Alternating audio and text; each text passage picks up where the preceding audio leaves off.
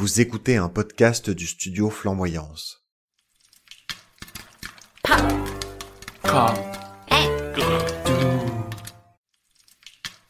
Bonjour et bienvenue à l'épisode numéro 6 de notre super podcast Popcorn aigre doux. Aigre doux Alors, euh, moi c'est Louis Et moi c'est Michel. et euh, nous sommes les hôtes de cet épisode, euh, de ce fabuleux podcast où nous parlons de cinéma. Euh, avant de commencer, qu'est-ce que tu bois Michel? Alors, je bois un petit punch euh, que tu m'as très gentiment préparé avec du rhum euh, Père là-bas, c'est Oui, ça? exactement. Qui vient de Guadeloupe. Exactement, Et, euh, de Marie Galante. et c'est très bon. Et je t'en remercie grandement. Super. Et toi, qu'est-ce que tu bois? Et ben moi je bois un vin blanc et j'ai oublié ce que c'était, mais c'est bon, il est frais et c'est très agréable à cette période de l'année. Oui, parce qu'aujourd'hui on a fêté ton 30e Eh anniversaire. oui Alors, joyeux anniversaire, Tchin Bref, aujourd'hui on va faire un épisode euh, dont on a eu l'idée euh, dès le début en préparant euh, cette émission. C'est vrai. Un épisode à propos de la couleur.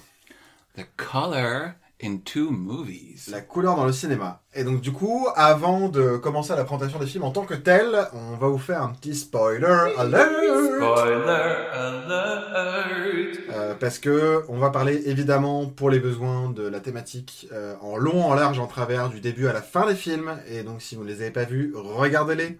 D'autant plus que ce sont deux films intéressants à voir. Euh, donc de quel film on va parler, Michel?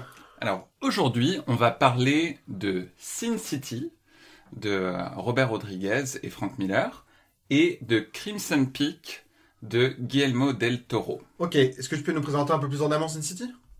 Mais avec grand plaisir, mon cher Louis. Alors, Sin City, c'est un film réalisé par Robert Rodriguez et Frank Miller. Euh, Quentin Tarantino est aussi crédité, mais euh, il n'a en réalité tourné qu'une seule scène. Alors, euh, c'est un film adapté de la bande dessinée euh, du même nom, euh, écrite par Frank Miller, qui a été publié entre 1991 et 2000. Le film est sorti en 2005. Et il résulte de l'envie de Rodriguez, qui a aussi réalisé Machete, et Une nuit en enfer ou Planète Terror, euh, de transposer la BD à l'écran. Il a donc dû convaincre Frank Miller qu'il arriverait à produire un résultat similaire au style graphique du comic. Et honnêtement, c'est une chose réussie. Euh, le film raconte donc quatre histoires qui se passent dans la ville de Basin City, donc sous-entendu Sin City, cité du vice, où se mêlent prostitution, assassinat, troquet infâme et jeu de pouvoir. Le film a connu un plutôt bon succès critique et euh, une bonne réussite commerciale. Il a notamment été remarqué pour ses efforts visuels et sa technique, euh, qui était remarquable à ce moment-là et qui était un peu quelque chose qu'on n'avait jamais vu. Euh, avant de poursuivre sur la présentation du deuxième film, on tient à dire qu'on ne partage pas les opinions qui sont développées dans ce film et d'une manière générale dans l'œuvre de Frank Miller, notamment pour ce qui concerne les points de vue sexistes, racistes, misogynes et homophobes qu'on retrouve beaucoup présents non seulement dans Sin City mais aussi dans l'ensemble de son œuvre. Euh, voilà. Tout à fait. Donc, euh, on, on tenait à le dire, euh, et on reviendra pas trop dessus Oui, au- pendant l'épisode. pendant l'épisode, mais on tenait à le dire au début de l'épisode. Tout à fait. Euh, Attaquons maintenant notre second film, euh, pour, euh, qui est notre second choix pour parler de la couleur. C'est Crimson Peak, donc le pic pourpre. Exactement. Réalisé par Guillermo del Toro, qui a aussi fait Le Labyrinthe de Pan ou Hellboy, et qui est sorti en 2015, donc dix ans plus tard. Euh, il s'agit d'un scénario original qu'il avait commencé à écrire presque dix ans auparavant et qui a connu de nombreuses versions avant d'aboutir à ce film. Euh, et donc, on y suit l'histoire d'Edith, qui est une écrivaine en devenir dans une Amérique du début du XXe siècle, qui se marie avec le mystérieux Thomas Sharp. Ils emménagent avec la sœur de Thomas dans une bâtisse dont ils ne semblent pas être les seuls habitants. Peut-être est-ce qu'on parlerait de fantômes dans ce film? Peut-être qu'il y a des cadavres dans les placards. Euh, donc le film a connu un succès plutôt mitigé, euh, particulièrement au regard de l'accueil des films de Guillermo del Toro qui d'habitude euh, sont plutôt des francs succès. Et là, on parle du succès au box-office Oui. parce que les critiques étaient plutôt bonnes. était plutôt bonne, euh, même si euh, l'accueil public a pas forcément été super favorable. C'est ça. Euh, mais bon, Mais nous, c'est un film qui nous a plu. tout à fait. Moi, c'est un film que j'avais vu au cinéma et que j'ai vraiment beaucoup aimé. Mais alors, du coup, Louis, pourquoi est-ce qu'on veut parler de couleurs? Eh bien, parce que nous sommes dans une émission qui s'appelle Popcorn et Gredou, parce que l'un d'entre nous est peut-être aigre et l'autre d'entre nous est peut-être plus doux avec les films. Euh, et que c'est la thématique commune qu'on a choisi de lier avec euh, ces deux films. Donc là, maintenant, on va partir sur une discussion libre, euh, où on va un peu raconter euh, tout ce qu'on veut. On va probablement partir aussi un peu loin de la thématique, euh, mais C'est ça. pour votre plus grand plaisir. Et on essaiera quand même d'y revenir au moins à la toute fin pour dire ce qu'on en pense. ça. Mais l'idée, l'idée qui nous a intéressé dans, dans le fait de comparer ces deux films à propos de la, couleur, c'était bah, tout simplement le fait que les deux films utilisent le, bah, les couleurs comme quelque chose de, de fort, aussi bien visuellement, mais aussi au niveau du sens, Mhm. et euh, mais de façon très différente Tout à fait. pour le coup. Et, pas pour les mêmes raisons non plus. Tout à fait. Et, euh, et donc on va en- vous en parler un petit peu plus dans la suite de l'émission. Et c'est parti pour la partie duel Waouh, je vais te tuer. C'est parti. Euh, Quand même, ce qu'on peut dire en regardant Sin City, Oui. c'est que on va commencer par celui-là parce que c'est juste là où c'est le plus évident. Oui, Euh, Sin City, c'est un film en noir et blanc avec un contraste super fort. Il y a même assez peu de gris. Par contre, il y a des couleurs qui ressortent, mais hyper flash et qui sont utilisées pour plein de raisons différentes. Euh, ça peut être par exemple, euh, donc tout est en noir et blanc et euh, un personnage qui a juste une robe rouge qu'on voit. Ça peut être du sang qui peut être aussi juste Ouais. rouge apparent. Euh, un personnage qui est complètement jaune. Euh, voilà. Et donc euh, oui, Là, c'est très très clair qu'en tout cas, on cherche à nous raconter quelque chose avec de la couleur. On s'en cache pas. Euh, et c'est quelque chose qui était présent dans la BD euh, d'origine. tout à fait. Alors la, la BD d'origine, si, si vous ne connaissez pas et si vous n'avez pas pris le temps d'aller faire une petite recherche sur Internet, euh, c'est vraiment une BD qui est principalement en noir et blanc. Mm. Et pour le coup, s'il y a bien quelque chose que je peux euh, enfin, reconnaître par rapport à cette BD et ce film, c'est que c'est visuellement vraiment frappant Ah ouais, et très impressionnant. c'est clair. Le, le travail graphique est vraiment exceptionnel. Euh, Il y a beaucoup de jeux d'ombre de lumière, enfin avec les angles, tout ça. Ouais. Et c'est une inspiration un petit peu, enfin ça, s'inspire à la fois du- de ce qu'on appelle le film noir, Mm. donc euh, un peu ces films de meurtre et de détective qui se passent dans les bas-fonds d'une ville, euh, avec des prostituées, euh, des euh, malfrats, la mafia, enfin tout Mm. ça. Et aussi de toute cette littérature donc de, de romans policiers dits noirs Ouais. qui étaient publiés dans les magazines dits de pulp fiction. Alors Est-ce que ça rappellerait quelque chose Pulp Fiction, euh, je sais pas, on n'a pas cité un autre réalisateur plutôt qui a réalisé un film. Mais bon, alors la Pulp Fiction, euh, c'était en fait des magazines qui étaient euh, imprimés sur euh, de, la, de la mauvaise qualité de papier, donc du coup qui n'était pas cher. Et c'est là d'où vient leur nom, le pulp, pour la, la pulpe Mm. du bois. Et c'était des, des magazines où c'était un petit peu considéré comme de la littérature de bas étage, euh, avec des trucs faciles sur des méchants, des Oui. femmes très voluptueuses, des femmes fatales. ouais. euh, Et donc ça s'inspire un petit peu de tout cet univers. Ouais. Euh, et c'est aussi ce qu'on retrouve dans le, dans le film. Mais du coup, euh, je pense que l'aspect visuel noir et blanc, ça partait un petit peu de, de tout ça aussi. Mm. Ce, ce, ce côté un peu... Il y a... euh, tu peux pas bien distinguer le bien du mal. Oui, Et du coup, même, tu vois, je je trouve que Sin City, c'est même pas forcément noir et blanc, c'est même souvent dans des teintes de gris. oui, tout à fait. Mais ça, c'est une spécificité du film.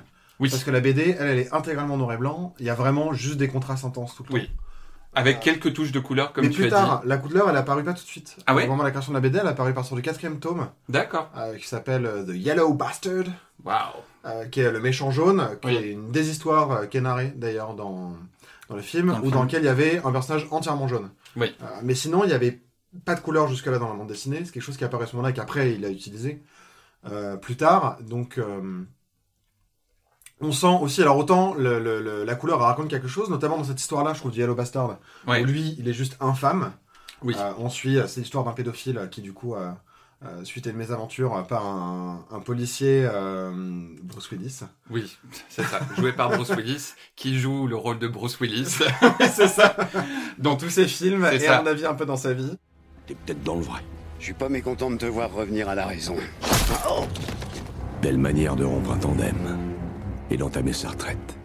Et là, il y a un personnage jaune qui apparaît, on comprend que c'est euh, le pédophile que pourchassait Bruce Willis. Et, euh, et donc là, l'usage, il est hyper clair. Lui, c'est un méchant, jaune, c'est la couleur de la traîtrise, c'est la couleur de la pisse. C'est la... Pour le coup, là, on n'est oui, pas dans la couleur de c'est l'or. c'est aussi euh, toxique. Enfin, Ouais. c'est on pas un beau pue, jaune. qu'on peut le détecter Ouais. à l'odeur, etc. C'est un jaune vraiment sale. Ce type schlingue. Il fouette tellement qu'il me donne envie de gerber. Et, euh, et là, c'est très clair. Autant, je trouve qu'à d'autres moments, c'est plus subtil. Euh, C'est-à-dire que euh, Oui. tu, on sait pas toujours, notamment les lumières de la police. Alors si, en fait, moi j'ai, enfin, je sais pas trop.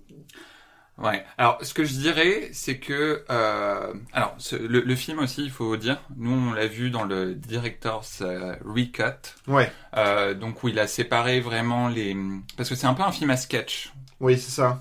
Euh, donc où il a séparé les, les, les histoires des différents personnages en quatre moyens métrages, Ouais, courts moyens métrages, et je dirais que l'utilisation de la couleur dans ces différentes histoires est pas la même. oui, c'est ça.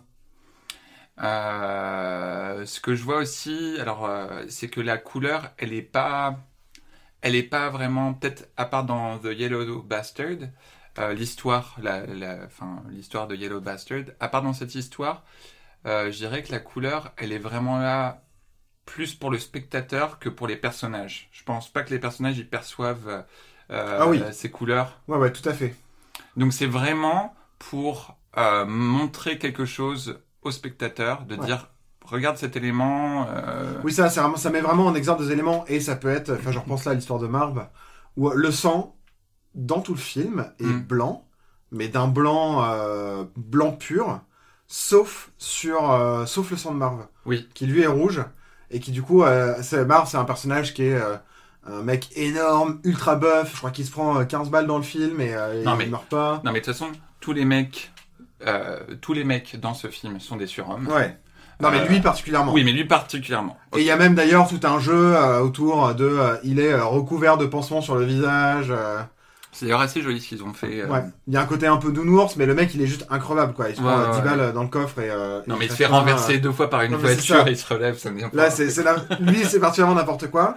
Et c'est un personnage qui est ultra violent, Oui. ultra puissant, et euh, mais qui reste assez contenu en fait. C'est toujours quelque chose de, de... comme si c'était une force mesurée. Et je trouve que justement là, la vision du sang, c'est euh, de son sang, particulièrement du sang qui est éclaboussé sur lui. Oui. C'est au contraire, on montre bien qu'en fait c'est une furie quoi. Ce mec c'est juste une furie pure.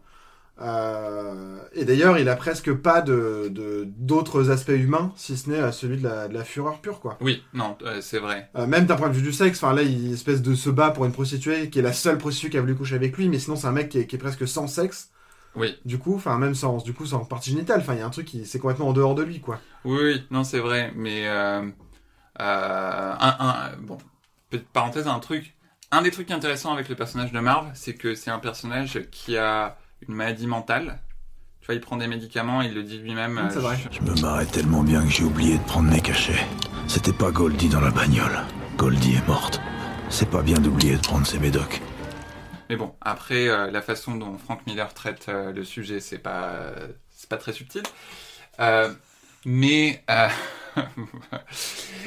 mais, euh, alors, un truc que j'avais lu euh, par rapport à ça aussi, euh, c'est que Robert Rodriguez, euh, il avait fait le choix, notamment pour Marv, pour le personnage de Marv, parce que c'est un personnage dont le visage est presque tout le temps dans l'ombre. Mm. Euh, même à un moment où il a ses pansements, en fait, tu vois juste les pansements et Mhm. sinon tu vois li- limite juste la, le, la silhouette de, de Mhm. son visage.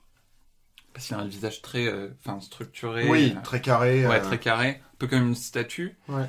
Et euh, que si on mettait du sang sur son visage, avec le cet effet contrasté noir et blanc, on avait juste l'impression que son visage était sale Ah, et que du coup faire apparaître le sang rouge, ça lui permettait à la fois à la fin. à la fois. Ça lui permettait à la fois, euh, ça lui permettait à la fois de, euh, euh, bah déjà d'éviter cet effet euh, de que son qu'on voit pas le sang sur son visage, mais aussi de d'appuyer l'aspect euh, euh, douleur Hmm. euh, et la Ah oui. et peut-être un petit peu la vulnérabilité de de Marv. Ouais. C'est vite dit, la vulnérabilité de Marv. Mais Robert Rodriguez, donc Ah. le réalisateur, a demandé à Frank Miller s'il pouvait mettre un peu plus de couleurs que dans la BD d'origine. Oui, c'est vrai, ce que Frank Miller a accepté. Oui, aussi une des particularités de ce film, c'est que Frank Miller s'est fait complètement avec Frank Miller. Euh, Frank Miller au début qui n'était pas très chaud, qui pensait que c'était pas possible. Oui. Rod- Rodriguez a fait une démo qui, est, euh, qui correspond au premier sketch euh, qu'on voit, qui est juste une- un assassinat d'une femme à robe rouge, on sait pas qui c'est, c'est très rapide, etc. Ouais. Euh, pour lui démontrer, il a juste fait ça gratos, tourné en une journée. Bon, il y a eu plus de post-prod, hein, ça n'a pas duré une journée la post-prod, mais, mais le tournage a duré qu'une seule journée. Oui. Mais plus pour montrer que voilà, c'est possible en fait. Et, euh, et Frank Miller a dit ok. Euh, et donc on est presque là aussi dans un film réalisé pour le coup à deux mains. Oui. Euh, et il y a presque un truc un peu étrange que Rodriguez a annoncé aussi qu'il voulait faire le film de Frank Miller et pas faire un film à lui. Oui. Euh, c'est quelque chose qu'il a répété plusieurs fois aux interviews.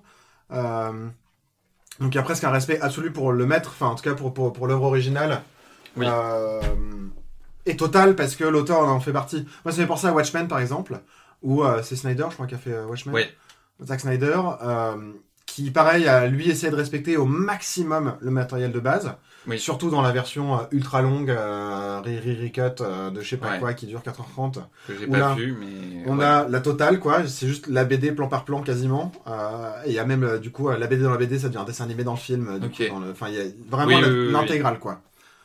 Euh, et, euh, mais euh, Alan Moore a refusé totalement euh, sa participation Oui, d'être impliqué dans le film. Mais 100% et euh, lui en prétextant que lui ce qu'il avait écrit c'est une BD et donc ça l'intéresse pas en fait de voir juste Ouais. une- ça autant voir un truc un film qui tire de sa BD mais lui c'était un peu sa vision des choses Mm. là où Frank Miller lui était là genre ok vas-y on va faire le truc à fond et juste on va faire une transposition de la BD à l'écran et, euh, et allons-y et je trouve que du coup parfois justement ces effets de couleur ils sont plus pour des effets de cinéma que pour raconter quelque chose Oui, je suis d'accord. Il y a, il y a- il y a plusieurs fois où je me suis dit, euh, ça en fait, euh, c'est notamment sur certains panneaux sur la route ou euh, certaines lumières où tu vois qu'ils ont essayé de rajouter une petite touche de couleur pour un peu attirer ton regard, mais c'est tout, tu vois. Ouais, et du coup, c'est un peu dommage parce que ça Mm. perd aussi de la puissance euh, pure de la couleur. Ouais, Euh, dans la BD, où là, il y a que du noir, des blancs, euh, pas de gris et un peu de couleur, et où là, vraiment, ça raconte quelque Mm. chose, quoi. Et là, je trouve que dans le film, du coup, c'est parfois un peu gratuit, en fait. ouais, Alors que c'est un parti pris tellement puissant oui. que je trouve ça un peu étonnant, en fait, que ça en soit... Non, non, mais c'est c'est euh, c'est aussi quelque chose qui m'a frappé euh, parce que euh, voilà, en revoyant le film et en essayant de voir euh, chaque scène, qu'est-ce qui est mis en couleur et qu'est-ce qui n'est pas mis en couleur, il Mm. y a un moment où je me suis dit, en fait, les éléments euh, vraiment significatifs qui ont de la puissance, tu les repères assez vite, Mm. mais après c'est un peu accessoire. Oui. Euh, là où j'ai, je pense, j'ai le mieux aimé l'utilisation de la couleur, ça devait être probablement dans l'histoire de Marv, euh, avec euh, Goldie, c'est la prostituée, Ouais. dont il tombe amoureux et euh, il, en fait, il est prêt à mourir juste pour trouver qui, qui a tué Goldie. Qui est la seule, d'ailleurs, personne qui s'était de coucher avec lui, Oui. qui est la seule prostituée qui a accepté de coucher avec lui. Non, puis du coup, même le personnage de Goldie, c'est le seul personnage à peu près en couleur Ouais. du film. Et un moment super étonnant, dans le bar. Oui, le bar et enfin il y a une espèce de troquet euh, Oui. complètement euh, genre nauséabond etc et là le troquet en couleur et tout le monde est en couleur ouais, trop bizarre ouais. Mais des couleurs quand même assez attu- oui ça- atténuées. atténué mais c'est quand même étrange Ouais. que ce soit genre le seul moment où tu dis waouh tout le monde est en couleur et les humains ont une vraie peau euh, D'autant plus, je me suis demandé parce que le bar, euh, c'est un des seuls décors, voire le seul décor qui n'est pas du tout fait en, en écran vert. Parce que la, Oui, totalité du film a été tournée sur écran vert. Mm. Et d'ailleurs, à l'époque, c'était euh, quelque chose qui était encore assez inédit. Mm. Euh, et euh, il y a même plein d'anecdotes sur des personnages qui, qui sont dans la même scène et en fait les acteurs se sont jamais rencontrés Ouais. avant la première du film parce que tout a été tourné sur écran vert, donc ils ont pu les tourner les, les dialogues séparément. Mais du coup, je me suis demandé si le bar, c'était pas parce que voilà, c'était un peu le seul décor en vrai, euh, pour du coup dire. Peut-être. Peut-être aussi que c'est le seul décor où les personnages se croisent. Ah oui. Parce que pour le coup, on retrouve euh, Clive Owen euh, Oui, dans le bar. Dwight Dwight. On le retrouve dans l'histoire de Marv. On Ouais. fait un commentaire sur. il y a Nancy aussi qu'on retrouve là. Oui. T'as la serveuse jouée par Brittany Murphy. Ouais. Et, et on les retrouve là. Du Ouais. coup, euh, je me suis demandé aussi si c'était pas pour ça. Mais ah bon, oui, j'avais pas pensé. du coup, c'est un peu, euh, c'est un peu subtil quoi. Là où euh, dans Crimson Peak, euh, qui est un film qui du coup tend plus de, de- de choses de l'ordre de l'expressionnisme ou du genre du giallo italien. Oui. Là, l'utilisation de la couleur, alors il y a des utilisations de couleurs très tranchées, etc. Oui. Très claires. Et où là, ça a vraiment du sens quoi. Ah oui, tout à fait. Et si vous êtes familier ou familière euh, de l'œuvre de Guillermo del Toro, euh, c'est quelqu'un qui aime beaucoup jouer avec les couleurs. Mm. Et même, je dirais, il a presque une palette de couleurs qu'on retrouve Ouais. beaucoup dans ses films. Des couleurs, le rouge, le doré, Ouais. le vert bleu. Ouais, euh, c'est vrai. euh, D'ailleurs, le- The Shape of Water. euh, Ah ouais, la forme de l'eau. Oh, magnifique. Alors là, si vous voulez voir, si vous aimez le, le vert et le bleu, c'est magnifique pour les yeux. Mais euh, Crimson Peak, pour le coup, euh, comme tu dis, ça, ça s'inscrit plus dans une tradition. Alors, euh, moi, j'ai vu qu'il qu'il disait qu'il avait été beaucoup inspiré par euh, les œuvres de Mario euh, Bava. Ouais, Euh, Bah, c'est vraiment le giallo quoi. oui, c'est ça. C'est le cinéma d'horreur italien des années 60, 70. Ouais. Si vous avez vu Suspiria, par exemple, qui est, je pense, de Dario Argento, qui est, je pense, le film le plus connu Oui. de ce genre-là, euh, on retrouve ça, et qui, est- qui, qui est un genre qui lui-même tient de, de choses un peu expressionnistes aussi. Euh, voilà, où il y a des couleurs marquées, des ambiances qui sont faites par des couleurs, qui montrent des choses. On trouve aussi ce personnage féminin, fort, euh, Oui. mais en détresse, euh, avec un côté fantastique, euh, présent. Ouais. Euh, et, et- et on voit que le film s'inspire vraiment euh, de ça. Et là, euh, c'est comme tu dis, c'est vraiment un, un film où la couleur est, euh, est là pour te non seulement te mettre dans une certaine ambiance, mais aussi pour te pour te délivrer des messages Hmm. sur qu'est-ce qui va se passer, dans quelle situation sont Ouais. les personnages, euh, même des... Chaque personnage a une couleur attribuée. Oui, très clairement, il y a Lucille, la sœur méchante incestueuse, oui, euh, qui elle est tout de vert vêtu. Euh, Il y a euh, Thomas qui est euh, lui en noir plutôt, en noir, bleu. Oui, mais en fait, et aussi même eux, donc ce sont des, des, des frères et sœurs euh, qui sont euh, qui ont une relation incestueuse, on le découvre à la fin euh, du film, euh, et qui sont aussi des incestueurs Oui. parce qu'ils tuent à cause de ça. L'horreur, c'était par amour. Cet amour nous consume et nous meurtrit. Et il fait de nous des monstres, en fin de compte. Et euh, un truc que j'ai trouvé intéressant, c'est que euh, la première fois qu'on voit Lucille, elle est en rouge, Mm. donc euh, couleur qui rappelle plus le sang, euh, la Le côté charnel, la chair, Oui, c'est ouais. ça. Et euh, après, une fois qu'ils arrivent dans leur dans leur bâtisse hantée gothique, tout ça. Génial Baptiste d'ailleurs. Ouais. Franchement, c'est trop réussi parce que la maison, c'est vraiment un personnage à part entière. oui, oui, oui, oui. Euh, D'ailleurs, on le dit, la maison, elle respire. Qu'est-ce que c'est? C'est le vent d'Est. Quand il souffle fort, les cheminées font un appel d'air, et comme les fenêtres sont fermées, le manoir respire. Euh, Pour le coup, elle est habitée par des fantômes, donc euh, du coup, il y a aussi une vie par, sens, par rapport Ouais. à cet endroit-là. Mais euh, c'est génial, il y a un trou dans le plafond, il neige dans la maison. Oui, non, mais c'est Enfin, juste, euh, c'est, ce décor est magnifique. C'est magnifique. Mais euh, quand ils arrivent dans cette maison, donc Lucille, elle est déjà sur place et il y a Thomas qui ramène donc sa, sa jeune euh, femme euh, à la maison. Euh, la jeune femme qui elle porte une robe dorée, une espèce. elle, on a l'impression que c'est la, la, la petite flamme d'une bougie qui essaie de vivre. Elle arrive dans ce truc genre englobant, Ouais. sombre, bleu, ouais. rouge. Et euh, Lucille et Thomas portent des habits qui ont quasiment la même couleur. Et en fait, leurs couleurs, elles s'interchangent. Ouais. Du coup, tu vois aussi qu'il y a des échanges là qui Tout se fait. passent, qui sont pas normaux. Ouais, alors qu'elle, elle tranche complètement avec Oui. euh, la Edith, euh, l'héroïne là, elle tranche complètement avec ce, Ouais. avec ces couleurs là, et c'est très clair. Et c'est pareil, je trouve qu'il y a un, le, le film s'appelle Crimson Peak, donc le pic pourpre, Oui. euh, aussi parce que du coup le lieu où se déroulent les deux tiers du film, cette maison, euh, ce manoir là, euh, complètement fou, euh, c'est sur de l'argile rouge, Oui. euh, qui d'ailleurs même euh, pénètre dans la neige et fait que la neige devient rouge sang. Oui. Euh, Ouais, non, mais visuellement, c'est magnifique. Ouais. Et c'est très fort. Euh, pour le coup, l'utilisation des couleurs est hyper forte. Et dans Sin City aussi. Sin Ouais. City, tu le remarques parce que tout le reste est blanc et noir gris. Donc forcément, la moindre touche de couleur te saute aux yeux.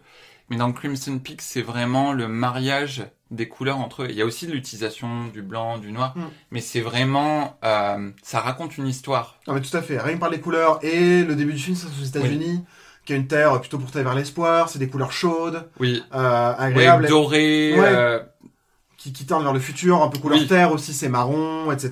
De, de la prospérité.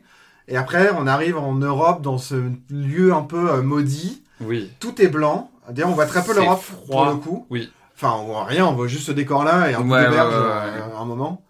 Euh, c'est froid, c'est noir, c'est sombre.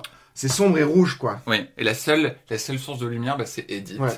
Qui elle, euh, un chien. peu diaphane, oui, le petit chien, mais euh, Sin City, ce que je disais plus tôt, c'est que la couleur, elle est là vraiment juste pour le spectateur, pour te dire, Hmm. hé, regarde, regarde là. Alors que dans Crimson Peak, tu crois, enfin, non seulement elle est là pour le spectateur, mais elle est là aussi pour les personnages. Je veux dire, les personnages, ils ont quelque chose à dire avec leur couleur. Oui.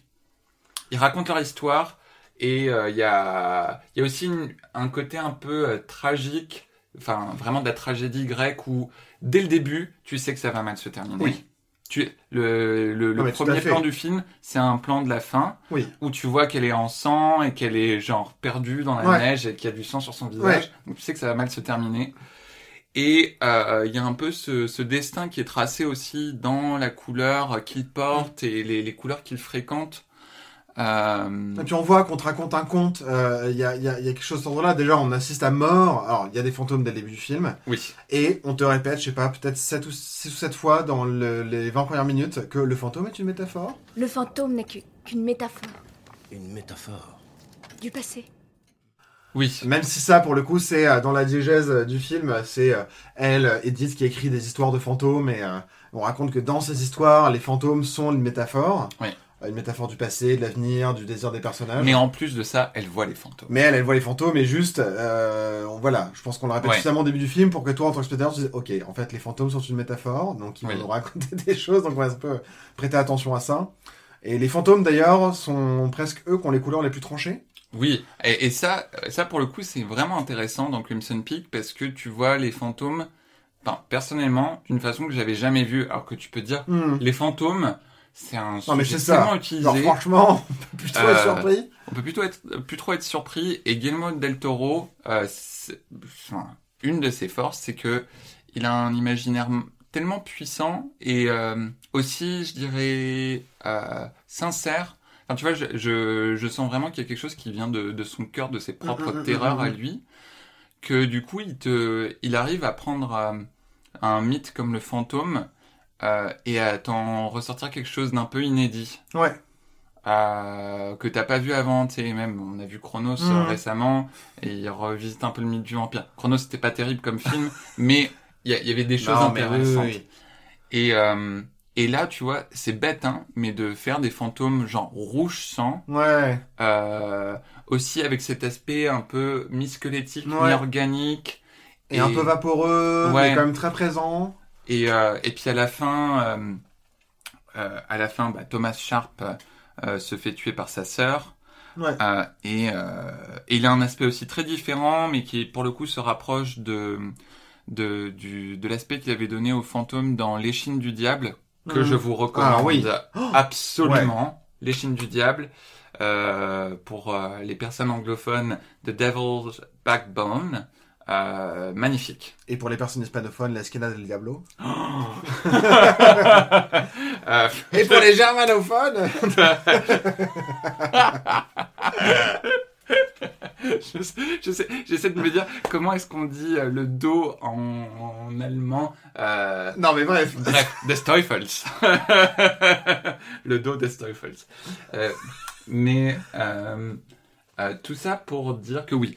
Donc les, les fantômes, par leur couleur, te racontent aussi quelque chose. Ah bah absolument. Non, et pour le coup, l'utilisation de la métaphore, elle est très claire. Ouais. C'est qu'au début du film, les fantômes sont noirs. Les fantômes mettent en garde. Mon enfant, quand le moment viendra, prends garde à Crimson Peak. Et euh, du coup, là, on est plus de l'ordre de euh, fais gaffe à tes pulsions, euh, attention à la maladie, à la mort. Elle, elle écrit seule dans sa chambre des romans, et je trouve que le, le... c'est vraiment le fantôme noir de sa mère qui veille sur elle. Une fois dans la maison, là, c'est les fantômes rouges. Oui. C'est deux fantômes, la mère des, des deux frères tueurs, frères et sœurs tueurs, et euh, l'ex-femme, euh, du coup, de Thomas, euh, qu'ils ont Oui. assassiné pour de... Et le argent bébé aussi. et le bébé. Euh, et où là, c'est plutôt euh, les fantômes sont plutôt révélateurs justement de l'inceste, du meurtre, des sangs. Et euh, Oui. là, c'est la pulsion exposée. Ouais. Alors qu'au début, c'était genre réfrène-toi, reste dans le noir. Là, c'est c'est rouge et c'est la pulsion exposée. Et d'ailleurs, c'est le fantôme qui révèle à Edith, euh, qui va Oui. faire aller Edith observer euh, Thomas et Lucille avoir un rapport Ouais. sexuel. Et à la fin, euh, du coup, c'est euh, le fantôme blanc, quoi. C'est la libération. Pour moi, c'est un peu la libération. libération. Non mais c'est ça, c'est ok, c'est fini, c'est un fantôme blanc, simple, qui sourit, qui fait pas peur. Euh, Qui aide aussi En Edith. plus. Euh, parce qu'il la, il la sauve. Ouais. Et, euh, et donc ça, c'est, c'est, c'est, je trouve qu'on est, on suit vraiment ce fil-là, quoi. Par Ouais, la couleur. c'est vrai. Euh, Là où Sin City. Sin City, euh, voilà, c'est aussi plus difficile à dire que la, la couleur est. euh, Enfin. si elle est signifiante, significative. Non mais parfois, elle est gratuite, quoi. Mais oui. Je trouve que c'est plutôt les questions de contraste qui sont signifiants. Mais c'est pareil, Oui. c'est un peu, je trouve qu'il y a un peu un, alors moi j'appelle ça le syndrome euh, Seigneur des Anneaux, mais je pense que je suis tout seul à appeler ça. Ok, dis-moi. Euh, c'est que euh, Sin City est un bon film parce que Sin City est une bonne BD. Et vu qu'on est dans une espèce... Rodriguez, c'est un bon adaptateur. Ouais. Et que ce qui fait la puissance dans le film, c'est ce qui fait de la puissance dans la BD. Sauf que parfois, ce qui fonctionne pour une BD, marche pas forcément ultra bien pour un film. Ouais. J'appelle ça syndrome sur des anneaux parce que euh, je me fais peut-être me faire des ennemis en racontant ça, mais je trouve que, sincèrement, mon point de vue à moi, je sais qu'il est pas partagé par toi et par la plupart des gens autour de moi. Oui, je me, je me prépare déjà à te dire. Je ne partage plus pas ce point de vue.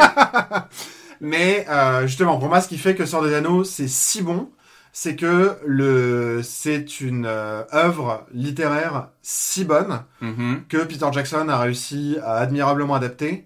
Mais je trouve que c'est un film en soi qui est assez neutre. C'est-à-dire que lui, de ce qu'il apporte en tant que tel, c'est assez faible. Euh, et que on pourrait imaginer, par exemple, des Seigneurs des Anneaux faits par d'autres gens qui pourraient apporter beaucoup d'autres choses avec une grosse puissance. Alors pour le coup, il y a un respect absolu de l'œuvre originale. Mhm. Euh, je pense que euh, ce qu'a voulu dire Tolkien, etc., par exemple, c'est présent dans Seigneur des Anneaux. Mais peut-être que Peter Jackson, lui, raconte rien du coup. Euh, lui, il raconte rien par rapport à, Ouais. avec ce film-là. Et je trouve que Sin City euh, souffre un peu de ce même problème-là euh, dans le film. Parce que du coup, il y a des... le fait d'avoir transposé plan par plan, il y a des trucs qui marchent super bien. Il y a aussi du coup des trucs qui sont gratuits. Ouais. Euh, Il y a des trucs qu'on comprend pas et euh, il y a des choses qui juste sont jolies mais qui sont pas forcément cohérentes avec le reste de- du film, la manière dont le film est traité, etc. Juste parce que un film qui te compile 4, 4 BD, bah c'est pas la même chose que 4 BD que tu vas lire euh, séparément, euh, qui ont chacune euh, leur propre thématique, leur propre jeu de couleurs, euh, etc. quoi. Bah, Sin City, c'est très tape à l'œil. Ouais. Et ça marche bien pour ça. Euh, ça, je suis d'accord. Bon, pour le Seigneur des Anneaux, on n'est pas, on n'est pas d'accord. On en a Euh, parlé mille fois. hein. On en a déjà parlé mille fois et on n'a pas trouvé de, de point de, de point d'accord. Mais euh, je vais dire, je vais te, te donner un tout petit peu de, de compromis, te dire, ok, euh, je, je je pense pas que Le Seigneur des Anneaux soit forcément le film le plus personnel de Peter Jackson. Je pense quand même qu'il y a un talent de euh, réalisateur qui est derrière. Euh, et aussi un talent artistique parce que euh, tu as de très grandes œuvres littéraires qui sont pas bien adaptées. Non, mais de metteur en image. Mais tu vois, c'est comme euh, le, le, le, le King Kong, quoi. Tu vois, le King Kong qu'il a fait, bah, c'est juste, euh, ouais, le premier King Kong Oui. remis au goût du jour, quoi. Mais- Mais, ça rapporte, on n'apporte rien. Et du coup, les, même les choses qui ont été racontées, que, que, que racontent les propos du King Kong, du premier King Kong de 33, Mhm. et bah, du coup, ça se perd dans une espèce de magma diffus, parce que il y a juste 80 ans qui sont passés entre, 70 ans, qui sont passés entre les deux films, et que euh, bah, tout un discours, je sais pas, sur la prohibition, sur la mafia, sur les organisations de la société, sur le rapport aussi, euh, du coup, euh, de l'animal, de, de- des autres, des personnes de couleur, etc., qui sont des propos qui sont portés dans le film de 33. Juste, bah là, c'est complètement perdu, étiolé, diffus dans le film de 2005. Alors oui, il est beau, il est sympa, il est fun à regarder. Ok, Mais il alors, raconte pour, rien en alors, plus, pour, King Kong, à la limite. Et pour moi, je, je, je, je veux bien concéder pour King Kong. Le Seigneur des Anneaux est meilleur, et je suis d'accord, il y a un vrai talent de réalisateur, mais euh, de metteur en image, quoi. Mais c'est- on n'est pas obligé de... Ah, le- Non, non, oui, oui, bon, on parle pas du Seigneur des Le Anneaux. duel tient pas sur le Seigneur des Anneaux. Mais je tiens à dire quand même qu'il a fait des modifications par rapport au livre du Seigneur des Anneaux, que moi je, je suis d'accord euh, avec, notamment sur le personnage d'Arwen. Il a donné aussi une meilleure place au personnage d'Eowyn. Je trouve qu'il a fait quelque chose de beau sur la l'amitié entre Frodon et euh, Sam. Euh, mais tu vas dire, mais c'était déjà dans le livre d'origine. Mais bon, moi j'y crois, et puis voilà. Mais on va revenir à Sin City, à Crimson Peak. Non, mais c'est ouais, c'est juste ce que je voulais dire par rapport à ce Oui, c'est oui, ça. oui. Et que par exemple, tout le personnage là de Cannibal Wood, euh, le personnage de Cannibal joué par Elijah Wood, imaginez Oui. Frodon euh, qui joue un cannibale. Voilà, vous avez une image étrange en Il tête. fait vraiment très peur. Vous avez une image étrange en tête, et bah c'est ça qui se passe dans le film et ça Ouais. fait super peur. Il n'y a pas que le loup qui a bouffé ses filles. Lui, il bouffe les restes de son maître. C'est le maître qui les assassine. Mais par exemple, là, il y a des choses super fortes, notamment quand il meurt à la fin, où euh, ce personnage-là se fait euh, démembrer et euh, c'est dégueulasse. Ouais. Il Mais a c'est des surtout- yeux mais c'est bleus le regard.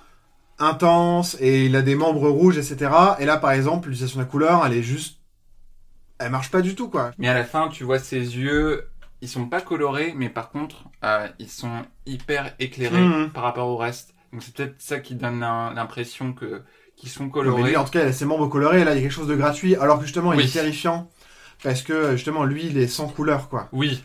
Et, et surtout pendant la, une, enfin, euh, dans beaucoup de ces scènes, on voit pas ses yeux, on Ouais. voit juste Le blanc des lunettes. Le blanc des lunettes, et du coup, ça lui donne vraiment ce- cet aspect euh, genre sans âme, genre vide à l'intérieur, Mm, mm, mm, mm. euh, qui est un peu son personnage, qui est cannibale, enfin qui est genre limite, enfin animal, enfin the- Oui, et puis il y a presque un truc aussi, on raconte un moment, euh, euh, du coup, le, le- euh, on raconte que il, quand il tue des gens, il a une espèce d'extase divine, oui, et que c'est pour ça d'ailleurs qu'il y a un, un prêtre euh, qui euh, l'encourage à tuer, parce que du coup, ça lui amène une espèce d'extase. Et je trouve qu'il y a aussi une blancheur, c'est ça aussi, ce- ce- cette blancheur-là, ouais, qui, qui lui arrive, quoi, espèce de truc, c'est extatique, quoi. ouais, ouais, ouais. Et du coup, il est blanc quand il tue, c'est blanc, le sang, il est blanc. Euh... Ouais, c'est horrible. Alors petite, petite anecdote sur le tournage euh, de Sin City, je ne sais pas si tu le savais, c'est que euh, donc dans dans une grosse partie du film, voilà comme on l'a dit, sauf quand c'est sur le visage de personnages principaux Mhm. ou tout ça, euh, le sang apparaît blanc et euh, donc ils ont tourné le film sur des écrans verts, ils ont tourné le film en couleur et puis ensuite ils ont retiré la couleur des images. Mais euh, au début, quand euh, ils se sont retrouvés face à un défi, c'était comment faire en sorte que le sang soit tout le temps genre pétant aux yeux. Ouais. Et euh, pour ça, ils ont utilisé en fait de la peinture fluorescente. Ils ont tourné tout avec de la lumière euh, bleue. bleue, Enfin, la lumière noire, quoi. ouais, de la lumière noire, pour que ça puisse ressortir et que ce soit facile pour eux euh, en post-prod Tout à fait. de, de faire apparaître le truc blanc. Ouais, j'avais vu ça. Non, mais le film est vachement marrant parce que tu sens qu'ils se sont trop euh, amusés Oui. euh, à faire ça. Et en fait, j'ai regardé et aujourd'hui, c'est quelque chose qui est relativement simple à faire. Ouais, Euh, juste à l'époque, c'était neuf, quoi. Et d'ailleurs. Rodriguez, qui est plutôt un aficionado de la technique, notamment avec Spy, avec Spy Kids, où il s'est beaucoup amusé à aller vers des, des effets 3D, euh, de trucs de post-prod un peu fun, etc. Euh, là, il a, d'ailleurs, c'est lui qui a dû démontrer à Frank Miller que c'était possible et euh, Oui. il l'a fait euh, d'une manière assez simple, Ouais. justement en mettant tout en noir et blanc, en accentuant les contrastes et, et en mettant de la couleur et en fait ça fonctionne bien quoi. Ouais, tout à fait. Et mais ouais, dans Sin City, encore une fois, moi je dirais là où la, alors dans Sin City, là où je trouve que la couleur est la mieux utilisée, c'est dans l'histoire de Marv. Mhm. C'est Euh, ce que tu disais, ouais. notamment avec le personnage de Goldie, où elle a cette chevelure euh, Doré. dorée. Et puis il y a aussi, alors dans cette histoire, il y a Goldie, donc la prostituée dont il tombe amoureux. Elle se fait tuer, et puis euh, il se lance dans un dans un truc de vengeance pour essayer de, de venger la mort de Goldie. Mhm, mhm. Mais euh, il se retrouve aussi face à Wendy, Ouais. qui est la sœur jumelle de Goldie. Donc au début, il pense que c'est elle, mais tu sais, toi en tant que spectateur, tu sais que c'est pas elle parce qu'elle a pas la, elle a pas de couleur sur Ouais. elle. Alors que Goldie, elle a même la, la peau légèrement carnée, Ouais, euh, légèrement rose, euh, alors que sa sœur, elle est pas, Elle est noir et blanc quoi. elle est en noir et blanc. Euh, Il y a juste à la fin, je crois, à un moment, il y a une espèce de confusion. Oui, oui, mais justement, c'est quand lui, il a l'impression de voir Goldie. Ouais. Et, et, et la fin de ce court métrage, c'est sur cette espèce d'impression euh, dans la rétine Ouais.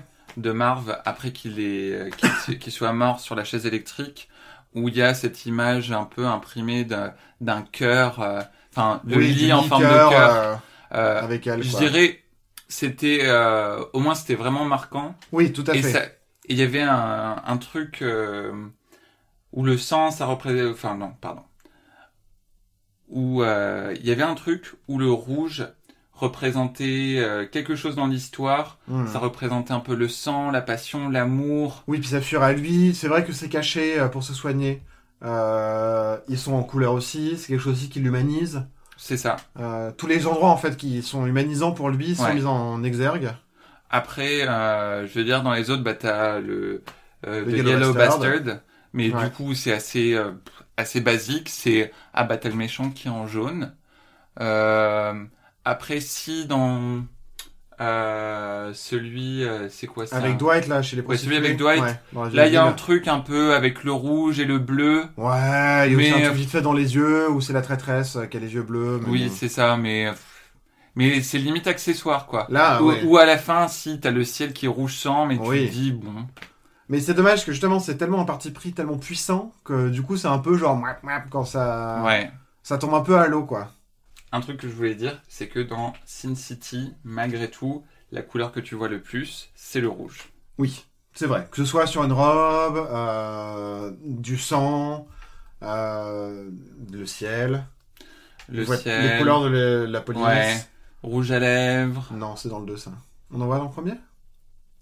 La première femme qui se fait tuer, elle a pas des... Non, elle a la robe rouge. Le truc d'ailleurs s'appelle la femme à la robe rouge. Ouais, ouais. Ça s'appelle La femme à la robe rouge? Bah ils ont le titre complet vu qu'il y a deux histoires, c'est pas ça, mais je crois qu'à un moment c'est la femme à la robe rouge. Je crois Ok. que son- le nom de son personnage est écrit euh, la Ok. femme à la robe rouge dans le générique. Je pensais qu'elle avait aussi le... euh, Ok. En tout cas, je sais que dans la BD, Non, je ouais, crois c'est- pas. ça doit être euh, Dame to Kill For. Ouais, ouais. qui est- qui est le- Mais bon, euh, c'est le rouge. Et le rouge, pour le coup, euh, enfin, je veux dire, c'est même sur le titre. Quand Ouais. tu regardes le titre de Oui, Sin City, c'est noir, blanc et rouge. Ouais. Et euh, ça t'annonce tout de suite- tout de suite la couleur. Je trouve que le rouge est beaucoup utilisé dans ce film pour t'annoncer le meurtre. Oui, le meurtre, la violence. euh, euh, Et c'est un peu, tu sais, ce truc de, de pulsion, euh, genre de vie et de mort, tout à fait. Euh, où euh, c'est le rouge qui, qui fait le lien entre les deux. euh, Mm. euh, mais c'est souvent les personnages qui vont aller tuer, ils portent du rouge ou ils vont vers quelque chose qui est rouge. Ouais. Mais voilà, moi je trouve que la, la couleur reste quand même parfois un peu anecdotique. ouais. Et en tout cas, elle est là pour mettre en exergue, alors que dans Crimson Peak, la couleur c'est aussi un personnage. Oui. Et pour le coup, c'est pareil, les fantômes par les fantômes noirs, rouges et blancs. Euh, mais c'est pareil, c'est quasiment euh, du coup des couleurs à part entière qui sont des personnages. Oui. D'ailleurs, euh, Guillermo del Toro avait interdit à la costumière d'utiliser le noir, le rouge et le blanc pour faire les costumes. Euh, et je pense, alors j'ai pas trouvé l'explication euh, euh, concrète, mais moi je pense justement que c'est pour garder la place totale aux fantômes. pour que Ah. les fantômes soient Ouais. noirs, rouges et blancs et les sols, quoi. Ouais. Et c'est vrai que les fantômes, même quand il fait sombre, et que euh, et, et ce que je trouve intéressant dans ce film, c'est que souvent les les passages sombres, c'est pas du sombre euh, genre juste noir et gris, c'est souvent un sombre un peu Mmh. verdâtre. Euh, donc il y a toujours un peu une teinte. Mais qui là, pour le coup, est le vert euh, du moisi et de la mort, de la Oui, maladie ça. qui, qui gangrène, C'est ça. du poison qui est mis par la sœur Oui. pour tuer Edith.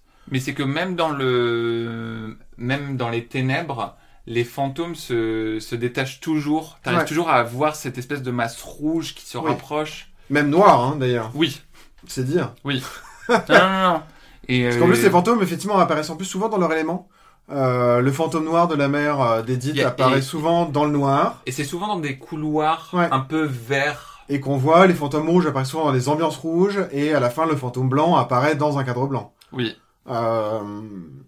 Mais en même temps, ils se distinguent très, très bien. Et c'est presque du coup des couleurs aussi à part entière. Un peu ce qu'on pourrait trouver justement dans, dans le cinéma expressionniste où la couleur, elle, euh, elle, c'est un personnage quoi, c'est un symbole, c'est, euh, une place à part entière quoi. Euh, Comme la maison aussi, là par exemple, qui est vraiment un personnage d'ailleurs. Enfin voilà, je disais tout à l'heure, mais elle respire, etc. Ouais. Euh, Enfin, on dit que c'est comme si elle respirait parce qu'il y a des espèces de tirées dans les cheminées euh, et tout ça. Mais, euh, mais c'est vrai, même il s'est considéré comme un personnage à part entière et ils ont voulu le construire comme ça.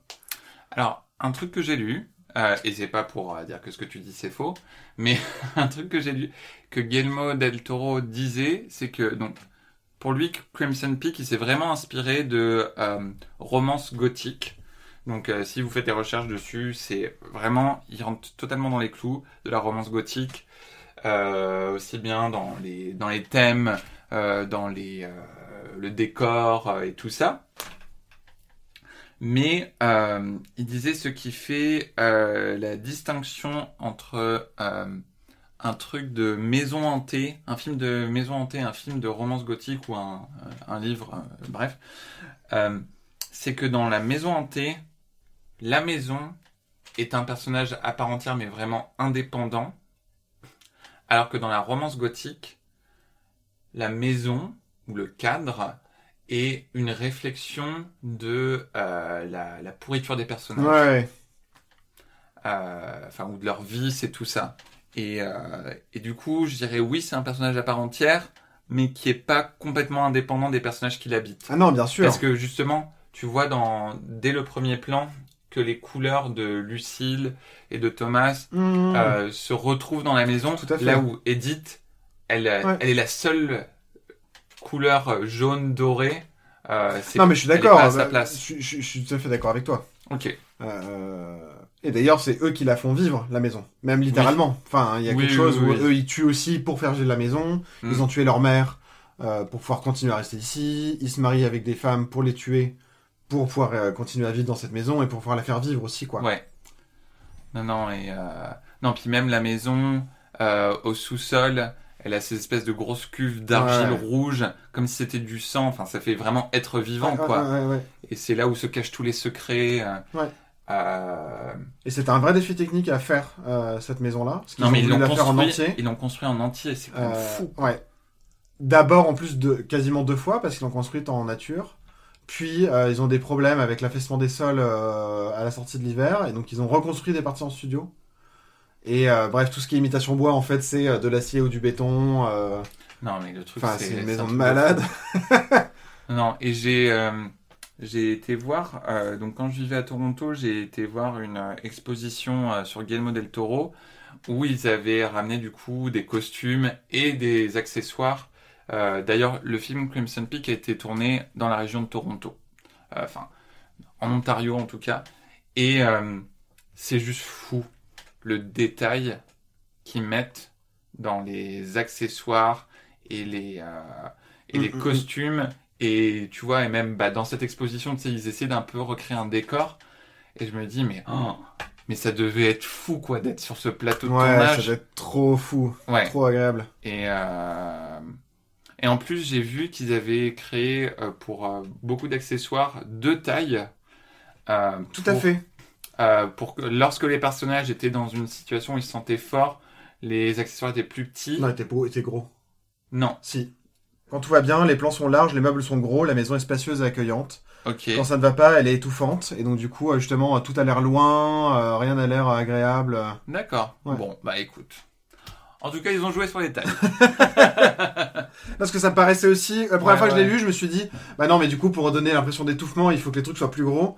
Et en fait, non, c'est que du coup, euh, tout est à bonne hauteur et dans un Ah. cadre sympa. Ouais. Euh, donc, du coup, euh, c'est des plans larges, mais du coup, avec des gros meubles où les personnages se sentent bien.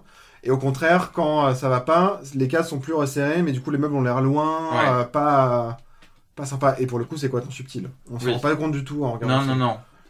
Mais, mais en même temps, tu ressens, tu sais, que cette maison, elle est, il y a un côté un peu, t'es prise au piège. Mm, mm, mm, Il y a un truc un peu organique euh, avec cette maison. Tout à fait. Euh, mais euh, alors je pense que tu vois un, un truc euh, qui a peut-être moins plu euh, pour ce film-là par rapport à ses films précédents, c'est que euh, mis à part le, le côté visuel vraiment frappant, il n'a pas cherché à faire un film révolutionnaire. Ouais, tu veux dire quoi par là? Guillermo del Toro. Parce qu'avant, il cherchait à faire des films révolutionnaires Euh,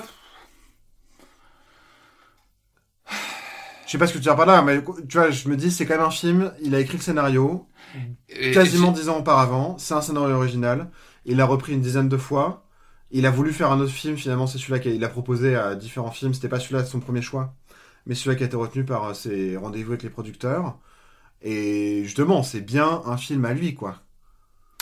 Oui, Je sais pas ce que t'entends en fait par révolutionnaire, et du coup Ah, j'ai pas l'impression que... bon, pas révolutionnaire. Euh, mais c'est un film assez classique. Oui. Ok. Je dirais dans les plans, dans euh, la façon dont le... Écoute, moi j'ai... ne me fais pas sa tête. Moi j'ai été voir des interviews où il disait que même il voulait que ce film ait un... un comment dire Une ambiance de film classique tourné avec des caméras lourdes euh, où c'est pas c'est pas le truc avec des plans euh, euh, tu sais souvent dans les dans les films actuels t'as des plans un petit peu plus légers où t'as le mouvement qui suit un peu plus le personnage un peu comme si la caméra était libre alors que là il voulait vraiment que ce soit un truc genre plus euh, du cinéma Qu'est-ce que tu veux dire avec ça? Bah que du coup, je pense que Guillermo del Toro, il a habitué les gens à avoir ce truc euh, visuel un peu euh, jamais vu, Ouais. euh, alors que celui-là, il rentrait un peu plus dans les clous, mais pour moi, il a fait un très bon film quand même. Ouais, ouais, peut-être. Je sais pas. Je sais pas, je suis pas forcément d'accord. non, non, non, non. Mais tu vois, je- en fait, oui, moi je- j'ent- j'entends bien cet aspect euh, classiciste. Euh, aussi pour des questions de référence, enfin, tu vois, je suis d'accord Oui. avec toi. Enfin, tu vois, il Mais a- je veux dire, tu peux pas dire ce film qu'il a fait là, je veux dire, c'est pas un film qui aurait pu être fait 40 ans avant. Non. Euh, au moment où c'était le genre phare, justement, du Giallo, etc. Et euh, je veux dire, c'est un film à lui, quoi. Enfin, je sais pas trop. euh, Non, je dis pas que son film est pas... Tu vois, Les Chines du Diable, par exemple, n'est pas ne révolutionne non plus rien l'histoire du cinéma, si ce n'est que c'est un beau film pur, puissant et profond. Et, euh, et pourtant, bah voilà, ça n'empêche pas que ce soit un beau film pur, puissant et profond. Et pour moi, le, le- le- tu vois, je le vois un peu de cette manière-là aussi. euh. Enfin, je sais pas, tu vois, je repense au labyrinthe de Pan. Le labyrinthe de Pan, c'était quelque chose qu'on avait euh, pas vraiment vu... Ouais, je sais pas. Auparavant. pas- ce côté un peu tu mélanges parce qu'il mélange beaucoup les genres je trouve euh, Guillermo del Toro Ouais. euh, où euh, labyrinthe de Pan il y avait un petit côté conte un côté horreur un côté euh, un peu réalisme historique il a refait un peu la même avec Mhm. The Shape of Water Pacific Rim bon je, je- là j'ai pas regardé mais là c'était plus genre on va faire un film de kaiju euh, Mmh. euh, mais vraiment avec des bons moyens euh, d'aujourd'hui. Hellboy, c'était on va faire un film de BD, mais avec un côté un peu gothique. Là, je dirais, c'est il a pris un genre littéraire et cinématographique, et il est vraiment rentré dedans. Il a, il a bien fait le truc, mais je dis pas euh, qu'il a pas mis de choses personnelles ou qu'il a pas mis d'aspect euh, d'aujourd'hui, tu vois. Mmh. C'est- Je suis d'accord que le film qu'il a fait, il aurait pas pu être fait 40 ans auparavant. Même quand tu vois la façon dont il gère les personnages féminins, les personnages masculins. Il renverse un peu les rôles où euh, c'est euh, la fille Oui. qui sauve le mec, ou euh, Oui, pour le coup, les, les personnages forts sont les personnages féminins. Oui, Euh, même absents. C'est euh, la mère euh, qui a disparu, c'est et pour le personnage de Lucille comme de Edith, oui. C'est les deux dans un genre entre les différent, deux. mais Thomas, il et est un lui, peu il là. sait pas trop, il se laisse un peu guider par Oui, tout le oui, monde. puis, puis elle est vachement intelligente. je veux dire, t'as aussi un peu ce cliché dans les films d'horreur où la fille elle a un peu cette naïveté Ouais, ouais. innocente, alors que là, elle sent qu'il y a quelque chose qui se Ouais. passe. Juste, on lui retire ses moyens parce qu'on l'empoisonne. Et les fantômes sont pour la plupart des fantômes de femmes Ouais. qui l'aident Euh. et qui euh, du coup euh, franchissent Oui, oui. le- le- les barrières des mondes pour. Mais je dirais qu'il avait un aspect un peu plus classique dans ce film, mais c'est pas une critique. ouais, non, mais je vois ce que tu veux dire. Je comprends ce que tu veux dire. Mais bon, bref, j'ai quand même bien, j'ai beaucoup aimé et j'ai beaucoup aimé le revoir. Hmm. Peut-être que plutôt de dire que c'était pas un film révolutionnaire, peut-être que les attentes du public, ils savaient pas trop à quoi s'attendre avec ce film et qu'ils Oui. l'ont pas bien compris dans ce Tout sens-là. à fait. Et t'en as pensé quoi, toi, finalement, euh, du coup, euh, de ces deux films? Euh, Sin City, ça m'a saoulé. Franchement, ça m'a saoulé.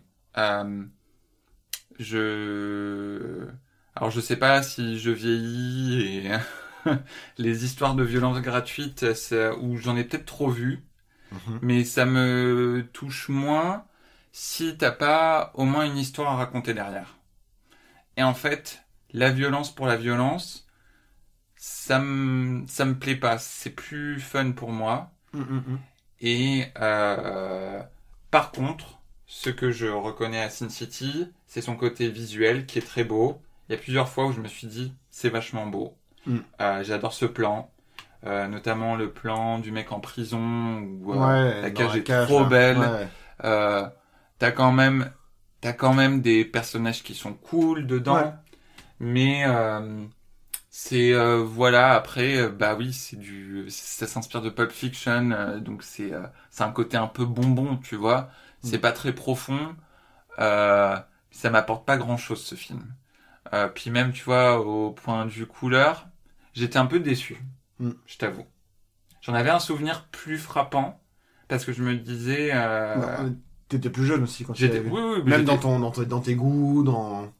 j'étais Enfin, c'est un peu ce que ça m'a fait. La première fois que j'avais vu euh, euh, Sin City, ça m'a fait un effet assez fort. ouais et ensuite, je l'ai revu quand j'étais en Espagne, dans un ciné en plus doublé. et où là, j'avais un peu une espèce de désillusion. Où euh, c'était genre, ok, en fait, euh, ce film, c'est juste super sexiste. Et, euh, ouais Parce que j'avais pas vu à mon premier visionnage. Et ça m'avait moins marqué. Puis c'était un petit cinéma. Puis c'était doublé en espagnol. Enfin voilà, il y avait beaucoup de raisons aussi qui fait que j'en avais moins profité. Mm.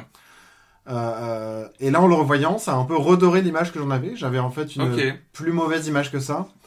Mais voilà, tout ce qu'on a dit dans cet épisode-là, du côté de la couleur qui est parfois un peu anecdotique, de ce côté, euh, je vais appeler ça moi le syndrome Seigneur des Anneaux, mais Oui. ça, ça ne concerne que moi, euh, euh, ça m'a un peu gêné.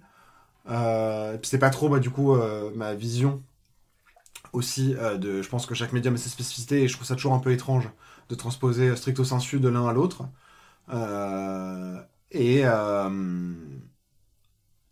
et voilà, moi après c'est un film, franchement, pour faire cet épisode-là, je me suis quand même vraiment posé la question de est-ce que je pose mon veto ou pas sur Sin City ouais Euh, Parce qu'à la base, on avait choisi, euh, enfin moi j'ai proposé Crimson Peak et euh, j'ai proposé. proposé Sixième Sens pour Oui. la couleur. Euh, Michel proposait Crimson Peak et en fait après Michel était pas très chaud pour Sixième Sens parce qu'il y a aussi une vraie histoire de couleur comme personnage en Sixième Sens. Je vous invite à regarder ça de plus près. Et à proposer Sin City. Et à un moment, je me suis posé la question est-ce que je pose mon veto ou pas? Parce que vraiment, j'ai un peu de mal avec euh, l'œuvre de Frank Miller, avec les choses qui sont portées, euh, qui sont plus présentes d'ailleurs dans 300. Euh, je trouve qu'il y a des choses qui sont plus Ouais. affirmées. Euh, une espèce de. Voilà, moi j'ai un peu du mal avec euh, le, le- ce truc-là. euh, masculiniste, homophobe et euh, juste une espèce d'apologie de la violence et de la violence qui résout les choses et, euh, et les arabes sont les méchants, voilà, mais c'est pas trop ma grille de lecture du monde et euh, et du coup je me suis dit est-ce que je pose mon veto? Et en fait je me suis dit non le film est quand même intéressant vraiment par rapport à la couleur, il y a des choses super intéressantes qu'on peut en dire etc euh, et euh, et voilà et, et effectivement j'étais un peu euh, déçu par rapport à l'utilisation de la couleur, même là, parce que du coup, en plus, je l'ai regardé vraiment avec cette idée-là en tête. Oui. Et je me dis, ah ouais, en fait, c'est un peu moins intéressant que ce que j'avais gardé dans mes souvenirs. Pour autant, voilà, c'est un film, oui, bah, qui est violent, qui est gratuit, euh, qui euh, est bourré de stéréotypes, euh, qui, euh, à part euh, deux personnages féminins qui parlent d'autre chose que de mecs, c'est toujours des mecs qui sauvent les filles. même dans les prostituées badass du quartier badass, Ouais. elles s'en sortent pas toutes seules, quoi. Non, clairement pas. Non, puis c'est. Ouais. je- Et, et- mais bon, tu vois, je me dis, ok, c'était c'était quand même assez fun, quoi. Oui, non, mais bon, le, le, le film, si tu prends tout ça à part, euh, il a un côté fun. euh, et il y a, il y a quand même beaucoup de mise à distance, euh, aussi bien bah, par cet effet de couleur Mm. que euh, le cabotinage des acteurs. Enfin, je veux dire, le truc, les, les dialogues, c'est n'importe quoi. Euh, les personnages, c'est des surhumains euh, qui... euh, Mais bon, c'est le jeu pour le coup. C'est non, mais c'est ça. Donc, il y a une mise à distance. Je veux dire, on... malgré tout, on te dit pas c'est ça la non, réalité. tout à fait. Ah bah carrément, même loin de, loin de ça. Non, mais voilà, par rapport à. Je pense, tu vois, 300 se prend plus au sérieux que euh, Sin City. Oui, tout à fait. Euh, tu sais, un peu dire. On, on retrace un événement historique, mais un peu stylisé. Non, mais puis je veux dire, la symbolique des Spartiates, on, on va pas revenir sur 300, mais c'est pas non, le sujet. Mais juste la symbolique des Spartiates, elle est utilisée de nombreuses fois dans l'histoire, et on sait pourquoi, et c'est rarement pour des choses positives Oui. de paix et d'amour. Voilà. Euh, Mais. euh, Quel que soit le camp d'ailleurs, hein, qui l'a utilisé. Oui. Ouais, et Crimson Peak par exemple, moi j'en avais gardé un très bon souvenir, je l'ai vu au cinéma, Ouais. je l'ai pas revu depuis. Euh, et euh, là, ça m'a fait aussi une belle impression. J'ai vu un beau film qui raconte une belle histoire, intelligente, plus profonde que ce que ça peut donner l'impression au premier abord. Ouais. Euh, pour le coup, le regarder sous le prisme de la couleur, c'était super intéressant. Oui. Et et j'ai appris des choses, et je me suis rendu compte de choses. Il y a un truc super intelligent, même on n'a pas du tout parlé des insectes, mais il y a tout un jeu aussi autour des insectes, Ouais. la symbolique des insectes, euh, qui est super intéressante, et qui est bien utilisée, qui est subtile, et qui rentre aussi tout à fait dans la continuité de ce qu'on retrouve après avec euh, la forme de l'eau et tout ça, quoi. Oui. Euh, et et j'ai vraiment passé un bon moment, et, et, et c'est un film que je recommande grandement, quoi. Oui, Oh, oui, moi aussi. Euh, Crimson Peak. Alors, tu vois, autant Sin City, contrairement à toi, je l'avais pas revu depuis euh, la première fois où je l'ai vu euh, quand j'étais beaucoup plus jeune. Et euh, Au cinéma, ensemble, qu'on était ados probablement. Ou pas loin. Sin City, ouais, je, je sais plus. Alors, enfin, je me, Ou fait, en sais- DVD, mais Ouais. je pense qu'on l'a vu ensemble. euh, Ouais, ouais, ouais, ouais, ouais. Euh, mais pour être honnête, j'en gardais pas un souvenir euh, très clair, si ce n'est la couleur. Ouais. Et c'est pour ça que m'était venue l'idée de, de parler de Sin City. Euh, et euh, voilà. Euh, en fait, en le revoyant, j'étais un petit peu déçu par rapport à ça parce que je pense la- l'aspect euh, couleur dans Sin City, c'est très tape à l'œil. Je pense que ça a beaucoup marqué à l'époque parce qu'il n'y avait pas de film comme Ouais. ça à l'époque. Et ça reprenait un côté un peu vieux film, Mhm. mais en y apportant un côté numérique nouveau. Et pour le coup, euh, l'œuvre de Frank Miller, elle était connue des BD-Philes, euh, pas vraiment connue du grand public. Ça reste Non. un truc de niche, surtout en, en, en France. Euh, C'était un peu un truc de niche. Et euh, là, ça a quand même porté aussi cette esthétique-là Ouais. euh, à tout le monde, quoi. Oui. Et, et effectivement, il y avait ce côté euh, neuf, C'est ça. choses qu'on n'avait jamais vues. Mais voilà, en, en re-regardant le film et même en m'intéressant sur comment le film a été fait, je me suis rendu compte que ils n'ont pas toujours mis beaucoup de d'intention derrière, autre que un peu être tape à l'œil. Mais c'est comme ça. Et peut-être qu'en fait, c'était juste la principale intention du film d'être tape à l'œil. Ouais. Mais voilà. Donc euh, Oui, en tout cas, je pense pas que Rodriguez ait cherché, ait cherché à importer un propos. lui. Non. Euh, là où Crimson Peak, je l'ai euh, beaucoup aimé quand je l'ai vu. Et bon, c'était il y a moins de temps, c'était en 2015. Et je l'ai revu avec grand plaisir et j'ai revu de nouvelles choses. Mm. Je suis d'accord avec toi que le regarder sous l'angle de la couleur, c'était très intéressant. Euh, alors pour les insectes aussi. Euh, les insectes, en plus, bah ça je l'ai appris en, en allant à cette exposition de Guillermo del Toro. Il a une véritable fascination pour les insectes. Et du coup, si vous regardez euh, pas mal de ses films, c'est un thème qui revient beaucoup, beaucoup, beaucoup, beaucoup, beaucoup. Euh, Et euh, c'est un film que je recommande euh, également, ne serait-ce que pour les images. Et tu vois, c'est un des films où il arrive à te faire ressentir des, des sentiments pour les fantômes. Mhm. Enfin, c'est con, hein. Bah, après, tu vois, il fait ça aussi souvent dans ses œuvres, mais il, il Non, a mais là, vraiment pour le coup, il joue plus aussi dans le côté, euh, dans le côté horreur. Oui, Euh, parce qu'avant les fantômes, c'était plutôt des choses gentilles où l'ambiguïté, elle est maintenue, mais pas très longtemps. Là, l'ambiguïté, elle est maintenue longtemps dans le film. oui. Euh, sur euh, est-ce que les fantômes sont, enfin, ils sont des méchants et en fait non, euh, ils sont gentils. Oui. Et il y a même une évolution pour le coup du, du, du fantôme dans, Oui. dans le film. Euh... Mais effectivement, il te fait à la fin ressentir, il te raconte une histoire juste Ouais. sur les fantômes, quoi. Oh, non, mais surtout que moi, bon, tu me connais, Louis. On se connaît depuis qu'on est adolescent. Oui. Moi, euh, regarder des films de fantômes, c'est assez difficile pour moi. Ça me, pour le coup, ça me touche assez facilement. Ça me donne très facilement des cauchemars. Euh, pour diverses raisons, euh, mais notamment le- il y a un vieux film de maison hantée, La Maison du Diable, The Hunting en anglais, Qui est super bien. euh, qui est super bien. Alors si vous aimez les films, Enfin, c'est très vieux, mais c'est super bien. ouais, ouais. Ouais. Et euh, à cette époque-là, je vivais avec ma famille à Berlin dans une vieille maison euh, un peu hantée aussi sur les bords. Et euh, ça m'a complètement traumatisé ce film. Mais donc c'est difficile pour moi de regarder des films de fantômes, même si je sais que c'est ça fait pas peur.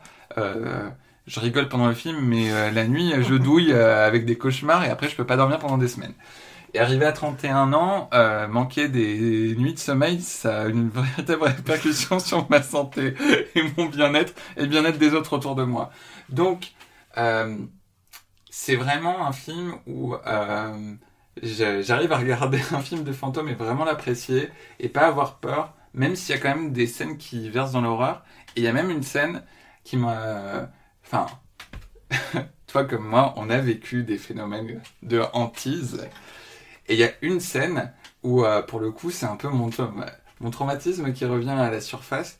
La scène où tu as Edith qui est dans sa chambre et euh, il y a, il y a le- y a fantôme de sa mère dans le couloir et il y a la poignée Ouais. qui s'actionne tout seul. Moi, j'ai vécu ça. Ouais, j'y ai pensé aussi. T'étais là. Et ouais. je te jure, à chaque fois que je regarde cette scène, et ça m'a refait le même truc, c'est un peu genre... Ouais. Mais malgré cette scène, j'arrive... j'arrive Ouais. à regarder Crimson Peak et à ne pas avoir de cauchemar après. Donc c'est pour te dire à quel point il t'humanise. Ouais. Enfin, Guillermo del Toro, il a cette force d'humaniser ceux ceux qu'on considère les mon comme les monstres. Ouais. Euh, parce que... lui- C'est beau ce que tu dis. Ah, c'est beau ce que tu dis. Mais non, mais... euh, Mais je me moque de toi. connexion spirituelle avec Guillermo del Toro. Je disais à Louis, j'ai envie d'aller euh, prendre un verre avec Guillermo del Toro un Oui. soir. Puis il va me raconter des trucs et après je vais faire des cauchemars Oui. pendant trois mois. Mais ça vaudra le coup. Et si tu devais conseiller du coup des films qui traitent de la couleur, euh, tu conseillerais quoi?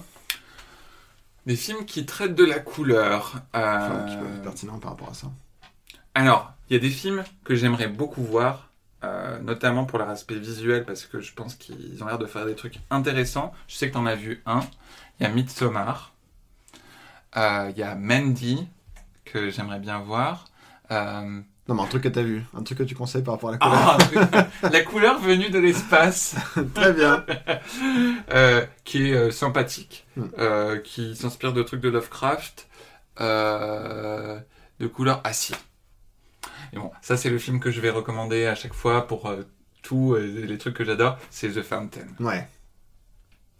Parce que moi ça m'en met plein mirettes et plein dans le cœur. Voilà. Et euh, toi, du coup? Et ben moi, je conseille la sixième sens, qui fait une utilisation intéressante de la couleur dans le film, notamment en termes de jeu de piste. Et sinon, c'est un jeu qui s'appelle Rez, qui je crois est sorti sur PS2, mais qu'ils ont refait depuis, et euh, dont le réalisateur a cherché de, le réalisateur du jeu a cherché de s'approcher d'une expérience synesthésique. Hmm. Euh, qui est un jeu de rythme, du coup, où on déplace euh, voilà, sur des formes géométriques un, un, un- espèce Ah, de personnage, c'est des choses de formes géométriques assez claires. Ah, si ça me dit quelque Et chose. il y a vraiment quelque chose de super intéressant autour de la couleur et du son, de la lumière et du son. Et je recommande par rapport à ça parce que ça éveille aussi, du coup, le regard à la couleur. En liant, en permettant de euh, comprendre de quelle manière la couleur peut moduler euh, les expériences euh, autres. Et donc, euh, dans une image, du coup, on peut plus facilement prêter attention à la couleur. euh, là où on n'y prêterait pas forcément attention. Hmm. Voilà. Voilà. Euh, Et ben, c'était le sixième épisode de Popcorn et Gredou, la moitié de la saison. la moitié de la première saison. C'est Mais fou, tu hein. te rends compte Ouais. T'en adore Moi aussi Euh, merci d'être là, euh, à nous écouter, à nous soutenir. Euh, si vous voulez nous soutenir un peu plus, vous avez la possibilité de laisser un commentaire et peut-être 5 étoiles sur votre application de podcast favorite. Et aussi, euh, oui, envoyez-nous des commentaires. Et, Ouais. euh, Ouais, vraiment, on adore échanger avec vous. Ouais. Euh, ça arrive parfois sur Facebook. On est présent euh, aujourd'hui que sur Facebook et Instagram, mais c'est déjà pas mal. Trouvez-nous, Popcorn et Gredou, c'est le logo, euh, vous nous trouverez facilement. Et euh, vraiment, on adore euh, échanger avec vous. Euh, donc, Ah non, mais à chaque fois qu'on reçoit un message, ça nous motive trop Ouais. et on souvent, bon, on s'appelle un peu tous les jours. Je, je vais dire à Louis, Louis, est-ce que tu connais cette personne? Et genre, on vérifie pour savoir si c'est quelqu'un de notre entourage. Et si c'est le cas, c'est super. Ouais. Mais quand c'est pas le cas, on est en mode. c'est genre Oh, excitation totale. Il y a quelqu'un qui a écouté notre émission. Donc, s'il vous plaît, s'il vous plaît, Écrivez-nous. On vous aime. on vous aime. Merci les loulous.